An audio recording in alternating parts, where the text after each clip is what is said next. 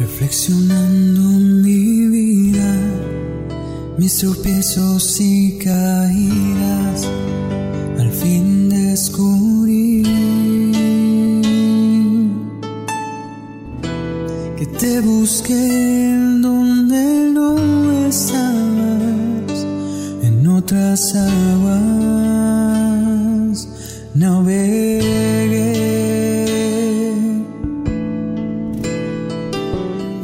¿Qué tal amigos? Sean bienvenidos una vez más a este su podcast favorito, Camino a la Santidad.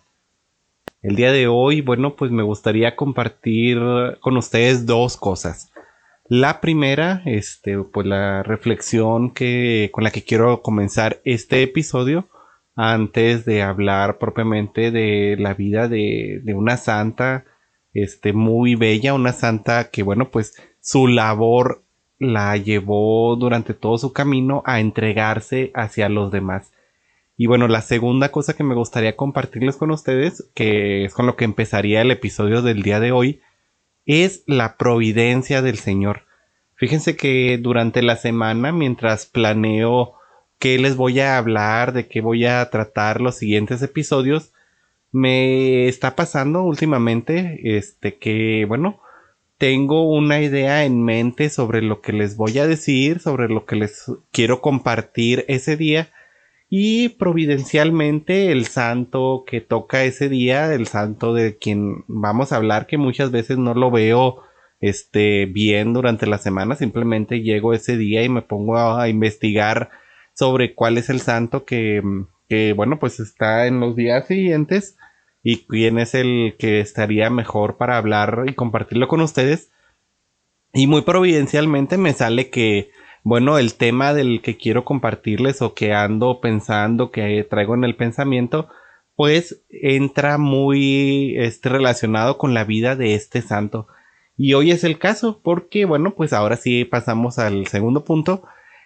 Quería compartir con ustedes una reflexión que, bueno, me caía el episodio pasado que compartía con ustedes.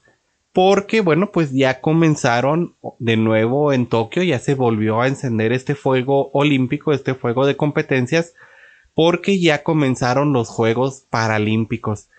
Y bueno, pues estos juegos, eh, yo lo veo malamente, son los juegos desconocidos, los juegos que a nadie le importan, los juegos que, bueno, son eh, los juegos de los marginados, por así decirlo. Fue hermosa la ceremonia de apertura, no, no tuve la, la dicha de verla en vivo, estuve viendo repeticiones, estuve viendo este, pues a destiempo, un poco así, muy resumido las cuentas.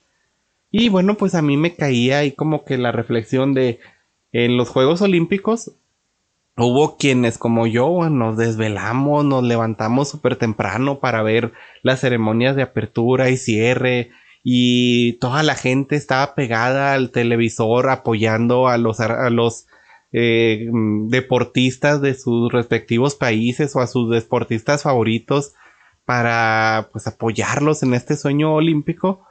Pero terminaron los juegos y todo volvió a la normalidad la gente siguió con sus trabajos, la gente terminó de ver lo del deporte, ahora sí que dejó de lado el deporte y comienzan estos grandes juegos de la esperanza, estos grandes juegos que siguen a los Juegos Olímpicos que vienen siendo los Juegos Paralímpicos. Estos juegos en donde, bueno, pues compiten personas con alguna discapacidad, ya sea una discapacidad motora, visual, una discapacidad este audiovisual, ahora sí que, bueno, no solo visual, sino también auditiva, también motora, también este, eh, que les falta algún miembro, que tienen alguna discapacidad intelectual, entre otras cosas. Y es una participación hermosa porque podemos ver a estas personas que a pesar de sus discapacidades, a pesar de que algunos les falta algún miembro, algunos no tienen una movilidad completa como la tuviéramos nosotros, se esfuerzan a tal punto que nos ponen el ejemplo a todos nosotros. Realmente se esfuerzan a tal punto de competir y son felices compitiendo. Los ves y les ves la cara de felicidad de que aunque hayan perdido, pues están ahí demostrando que aún con esa discapacidad que se les presentó en su vida, ellos son felices y ellos disfrutan de realizar este ejercicio, disfrutan de poder demostrarle al mundo que son incluso más grandes que todos los deportistas que vinieron en las competiciones pasadas, en los Juegos Olímpicos, y que son todavía mejor porque ellos están demostrando que el Señor está a su lado y que pueden salir adelante con la ayuda del Señor, con la ayuda que Él les brinda día a día. Ellos realmente están agradecidos de la vida, agradecidos de esta segunda oportunidad, agradecidos de poder demostrarle a todo el mundo que ellos también pueden y que ellos también valen, pero a nosotros no nos importa. Realmente, y les pregunto, ¿ustedes alguna vez de todas las ediciones de Juegos Olímpicos que han pasado durante su vida, se han puesto a ver algún juego de los Juegos Paralímpicos? ¿Se han visto puesto a ver alguna de las competiciones? Yo creo que si son, eh, si alguien lo ha hecho, son muy pocas personas las que realmente se toman ese tiempo. Nos podemos tomar todo el tiempo del mundo, desvelarnos, ver las competiciones de los grandes atletas, pero las competiciones de estas personas que nos ponen un ejemplo de estos hijos tan amados de Dios, de estas personas que, híjole, me estalla la cabeza de saber que son tan grandes, nadie los ve. Y me incluyo, o sea, no los vemos. Este nos pasa desapercibido porque pues simplemente son personas discapacitadas que no importan. Hazlas ahí a un ladito así lo tomamos nosotros, o sea, realmente ellos importan más que nosotros, pero nosotros pareciera como si en nuestra vida dijéramos, no sabes qué, este, estas personas no importan. Y dentro de todo este grupo hay un grupo aún más discapacitado, eh, no en cuanto a físicamente, sino en cuanto a que lo dejamos a un lado. Y me refiero a las personas de la tercera edad realmente muchas veces eh, las personas de la tercera edad, los ancianitos, a veces pasan a ser un estorbo en nuestras vidas. A veces pasan a ser algo que ya no queremos, un objeto que, desechable que podemos tirar. Ahora sí que como dice el refrán, parientes y trastos viejos, pocos y lejos.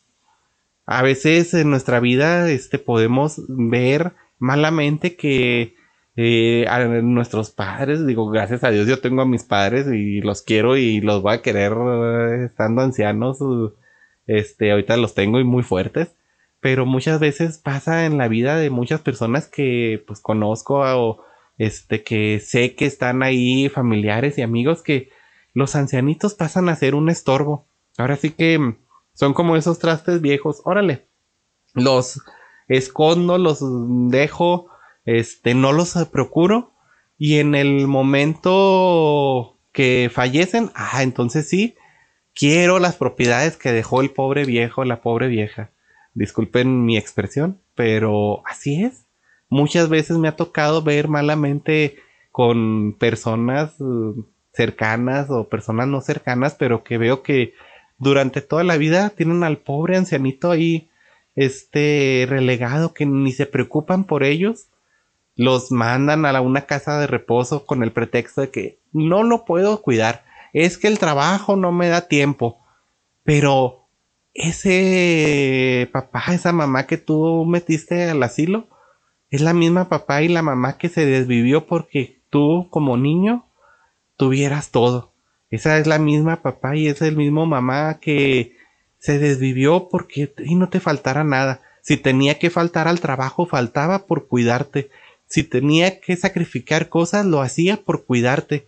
Y tú ahora, en ya edad adulta, no puedes hacer lo mismo por, por esa persona. Yo sé que ustedes que me están escuchando no, no es el caso, yo, yo lo sé, ustedes, este, no, no creo realmente que, que sea el caso con alguno de ustedes, pero díganme si no es cierto que muchas veces pasa y, pasa con todos, familiares, amigos, conocidos, este, vecinos. Pasa que dejamos a estas personas y las minusvaloramos, las dejamos ahora en esta cultura de juventud donde solo la belleza, la juventud, el cultivo del cuerpo, el gran humanismo, el tercer mundo va por delante con esta nota y es el super civilizado donde solo la juventud y solo los que pueden hacer las cosas son los que importan, pero los que ya han caído en una tercera edad en el que sus cuerpos ya no les permiten, sus enfermedades ya no les permiten tener las mismas este, funciones que tenemos nosotros, los vamos relegando. Y lo mismo con todas estas personas que, bueno, pues tienen alguna especie de discapacidad o estas personas que tienen algo que para nosotros en esta sociedad malamente, pues ya no importa. Qué bueno fuera que tuviéramos los mismos valores que allá, por ejemplo, en lugares donde la civilización todavía no toca, en algunos lugares de África, en algunos lugares del Amazonas, en algunos lugares apartados de la sociedad donde los ancianos son lo más valioso que tienen en la comunidad, porque son ellos la sabiduría, son ellos a quienes se puede este, llegar a preguntar qué se puede hacer ante una u otra situación y así esa persona no tenga las fuerzas, es la más importante en la comunidad. Ojalá y nosotros lleguemos también a esto de tener, bueno, pues esto, este lugar, en este, tener en este lugar a las personas de la tercera edad, créanme, es hermoso poder convivir con ellos. Me encantaba cuando íbamos del seminario a visitar el asilo. Este, me encantaba poder convivir con ellos porque es una gran sabiduría. A veces simplemente ya sus facultades los vuelven niños, pero es tan bonito poder convivir con estos niños grandes. Y este mismo amor es el que le provocó este mm, cariño a Santa Teresa de Jesús este Hornet. Ella es la santa con la que, bueno, pues vamos a hablar el día de hoy. Y les digo que muy providencialmente, este, pues les tenía esta reflexión que he estado rumiando. Eh, ¿Qué es rumiar? Bueno, pues es la acción que hacen las vacas de comer dos veces, de masticar dos veces la comida para poder digerirla bien. Entonces, rumiar es que estaba pensando durante mucho tiempo esto, precisamente ahora que se iniciaron los Juegos Paralímpicos. Y providencialmente dije, el próximo episodio hablo de eso. Y vean, hoy tocó la vida de Santa Teresa de Jesús, este, de Jesús Hornet. Y bueno, ella, ¿quién era? Ella nació en la provincia y diócesis de Le Leridia, le, sí, Lerida en España, de este Francisco Jornet y de Antonieta Ibars, dos agricultores este, de ahí de la, de la época, y bueno, pues ella nace un 9 de enero de 1843.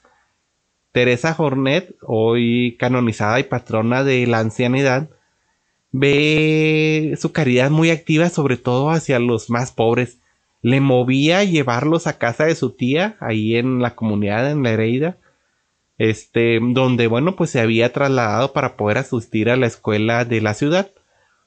Se cuenta que ella estudia este magisterio en la provincia de Barcelona y solicita ser admitida en el convento de las Clarisas, ahí cerca de Burgos pero bueno, la prohibición que existía en aquellos entonces no le permitía, este, la legislación no le permitía profesar sus votos, por lo que bueno, comenzó a dedicarse a la enseñanza, se hizo terciaria carmelita y una enfermedad que pareció eh, ella padece después de la muerte de su padre, pues la obliga a permanecer algún tiempo en su casa, recluida. Más adelante, este, su director espiritual a quien, bueno, pues ella confió la dirección de su alma, la va encauzando hacia una fundación que, bueno, pues va a ser destinada a recoger a los ancianos sin familia y a los médicos, eh, y bueno, pues que no tienen estos medios de subsistencia. Es así como que, bueno, pues Teresa hasta este momento había tenido la impresión de no haber hecho nada con su vida. O sea, como que hasta ese momento, por las posibilidades de hacer sus votos por la enfermedad que había tenido, ella como que decía, no he hecho nada con mi vida, no estoy haciendo nada para el servicio de Dios, no estoy haciendo nada para el servicio de los demás, no estoy haciendo nada. A veces nos pasa, este, yo creo que es muy común que a veces nos pasa a nosotros de que nos preguntemos, ¿qué estoy haciendo yo con mi vida? Ya tengo 30, 40 años y no siento que haya hecho nada bueno. Pues esto le pasó en ese momento a Santa Teresa, que, bueno, este, dijo, este, pues no he hecho nada con mi vida. Y gracias a su director espiritual, bueno, pues dice, bueno, voy a agarrar y a orientarme hacia este ideal de poder dedicar mi vida al servicio de estas personas ancianas, de estas personas que no tienen recursos para su subsistencia y que no tienen familia que los acoja o que su familia simplemente no los quiere. Es así como en 1872 pues funda la primera casa eh, de asistencia ahí en Barbastro con la ayuda de algunas jóvenes y de su hermana María. Teresa pues va adelantada a su tiempo porque así como el día de hoy, un siglo después, este, aún en algunos lugares, así como una historia que dice, bueno, pues mandaban al abuelo a comer lejos porque ya no podía y ensuciaba el mantel. Este, le hicieron una cuchara de madera para que no ensuciara, pero aún así con la cuchara seguía ensuciando. Y el niño, este, un día lo encuentran sus papás con un pedazo de madera y le dicen, oye, ¿qué estás haciendo? El niño les contestó, estoy haciendo una cuchara de madera para cuando ustedes sean mayores. Pues así como esta historia, este, pues todavía en aquellos entonces, hace 100 años, ahorita estamos casi en las mismas, pues había personas que simplemente se deshacían de los ancianos, ya no los querían, ya no querían cuidar de ellos y es donde, bueno, pues Teresa dice, yo los voy a recibir. Entonces ella comienza a cuidarse y este comienza muy amablemente a hacerse cargo de, de estos ancianos que las familias estaban súper felices de encargarse de ellos. Ahora sí que decían, ya no los queremos, vámonos. Este, y ella pues empezó a, a este servicio tan humano, tanto así que el 27 de enero de 1873, este, los miembros de esta nueva congregación que se iba pues formando, reciben un hábito religioso. Y bueno, pues Teresa es la elegida como superiora de, de, este grupo, de esta nueva congregación. Es un grupo de buenos católicos que bueno, ahí se propusieron a asegurar la vida de esta pequeña comunidad que se iba haciendo de personas de la tercera edad. La Madre Teresa acepta pues este nuevo cargo ahí en Valencia y este constituye a la Virgen de los, de los desamparados como este, la patrona de esta nueva este, organización, de esta nueva congregación religiosa, que bueno, pues estaba muy acorde porque pues eran estos ancianos desamparados. Muy pronto el número de ancianos fue aumentando y creciendo sin parar en estas casas. Entonces, para poder recibir más eh, ancianos, ella compra lo que es un antiguo convento de los agustinos y lo convierte en la casa matriz de la congregación de las hermanas de los ancianos desamparados. La obra, esta congregación se empezó a desarrollar con mucha prisa, que bueno, para 1887 ya contaba con 58 casas y bueno, pues fue aprobada por la Santa Sede. Ahí constituye ya su nueva congregación, este oficialmente por la Santa Sede. Y bueno, pues la Madre María Teresa de Jesús formó muy sólidamente a sus hijas, a sus religiosas, para que se dedicaran al cumplimiento de sus obligaciones para con los ancianos. Era tal su entrega que, bueno, llegaba a exponerse a la soledad, al frío, al hambre, para poder darles abrigo y un cariño verdadero a estos ancianitos. Aprendió pues de toda su vida, de su paso por diferentes órdenes religiosas, aprendió de las terciarias carmelitas la devoción a la Virgen, de las clarisas el amor a los pobres, y de los ejercicios de San Ignacio, pues este deseo ferviente de identificar los sufrimientos con la voluntad divina. Es así que va desarrollando esta actividad incansable y va dándolo todo en una confianza con Dios. A los que reprochan sus servicios les da sus humildes servicios, ella, este, con sus oficios, con su forma de ser, les decía, no hay nada pequeño que no pueda ser ofrecido para la gloria de Dios. Entonces, bueno, pues así es como va desarrollando esta misión, siempre con una sonrisa, siempre ayudando a los más pobres y diciéndoles que, bueno, pues habrá más bienhechores, que no se preocupen, que va a venir alguien que va a venir a ayudarlos. Es así que esto le va trayendo paz interior, le va ayudando en su continuo día a día, siempre teniendo la confianza de que Dios en el corazón, la eternidad en la cabeza y el mundo bajo los pies. Estas eran palabras que constantemente se repetía ella. Sin embargo, bueno, pues esta entrega tan grande que ella tenía hacia los enfermos, hacia los ancianitos, hizo que su organismo, bueno, pues ya no pudiera resistir a este régimen que ella se imponía de muchas veces no comer bien, de muchas veces tener una entrega tan grande hacia, hacia estas personas de la tercera edad, que bueno, pues las fatigas de su corazón, las fatigas físicas, le empezaron a juntar dolores mortales. Y a esto se sumó que bueno, pues para aquellos entonces se desató la epidemia del cólera, que acabó con 24 hermanas de, su congregación y 70 de los ancianitos que tenían a su cuidado. Entonces, bueno, la enfermedad, el cansancio, las fatigas, la llevaron a obligar a detenerse en su trabajo y se retiró a Valencia. Ahí ella buscaba la esperanza de que el aire bueno le devolviera la salud. Sin embargo, pues Dios tenía otros planes para ella y este pues falleció el día este 26 de agosto de 1897. Ella este algo que la caracterizó mucho es que ella siempre dijo que ella no quería este que se abriera ninguna causa este de canonización para nadie de sus uh, hermanas de sus religiosas. Esto porque bueno, pues ella no quería que se gastara el dinero que se pudiera a ocupar en los ancianos en estar haciendo todo el proceso de conseguir testimonios, de conseguir la papelería y todo lo que se requiere para la causa de los santos. Tanto así que, bueno, pues durante un gran periodo de tiempo, este, ella ni siquiera fue postulada para, pues, esta, su canonización, su proceso de santificación, hasta que después de muchísimo tiempo, el 27 de abril de 1958, pues fue canonizada, este fue beatificada, perdón, por el Papa Pío XII y canonizada por el Papa Pablo VI más adelante. Tuvieron que pasar muchos años porque ella ni siquiera quería que se le considerara una santa.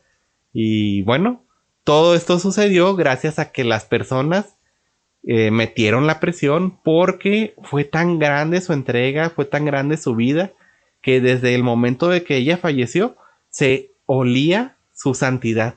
Ahora sí que se olía su santidad y fue tanto su entrega por los desvalidos, por los ancianos, que la gente empezó a pedir que la declararan una santa.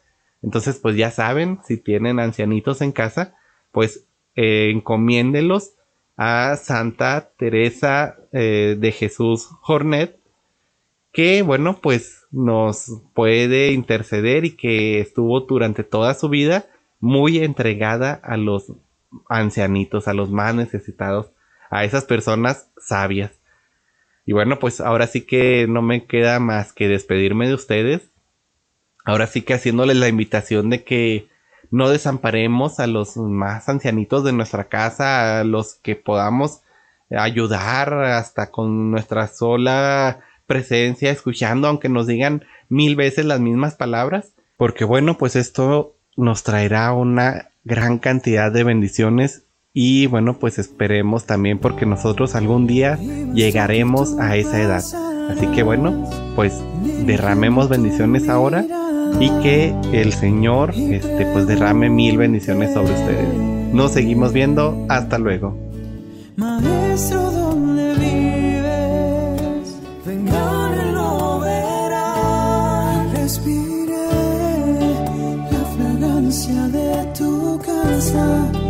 La verdad de tu palabra, la grandeza. de tu amor